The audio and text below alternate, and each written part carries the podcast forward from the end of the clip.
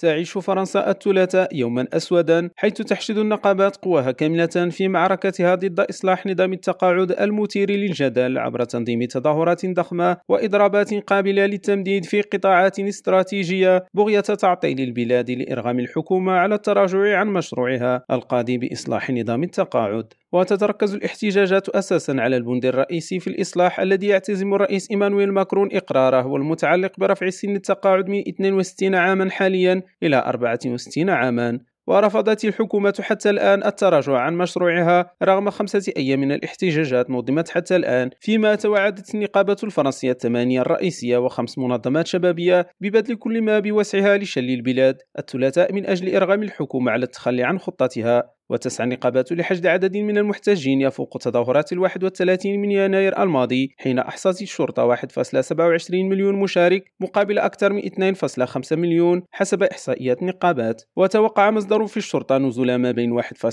و 1.4 مليون متظاهر إلى الشارع بينما أكد فيليب مارتينيز رئيس الكونفدرالية العامة للعمل في تصريحات لجورنال دي ديمونش أن التعبئة تنتقل إلى مستوى أعلى. ومن المتوقع أن تشهد وسائل النقل في المدن وحركات القطارات إثارت اضطرابات شديدة بعدما دعت جميع النقابات إلى إضراب قابل للتمديد في الشركة الوطنية للسكك الحديدية والهيئة المستقلة للنقل في باريس فيما شرع سائقو الشاحنات بإغلاق مناطق صناعية في عدة مدن الاثنين صباحا حسب ما أوردته وسائل الإعلام المحلية. إدريس تكيلريم راديو باريس.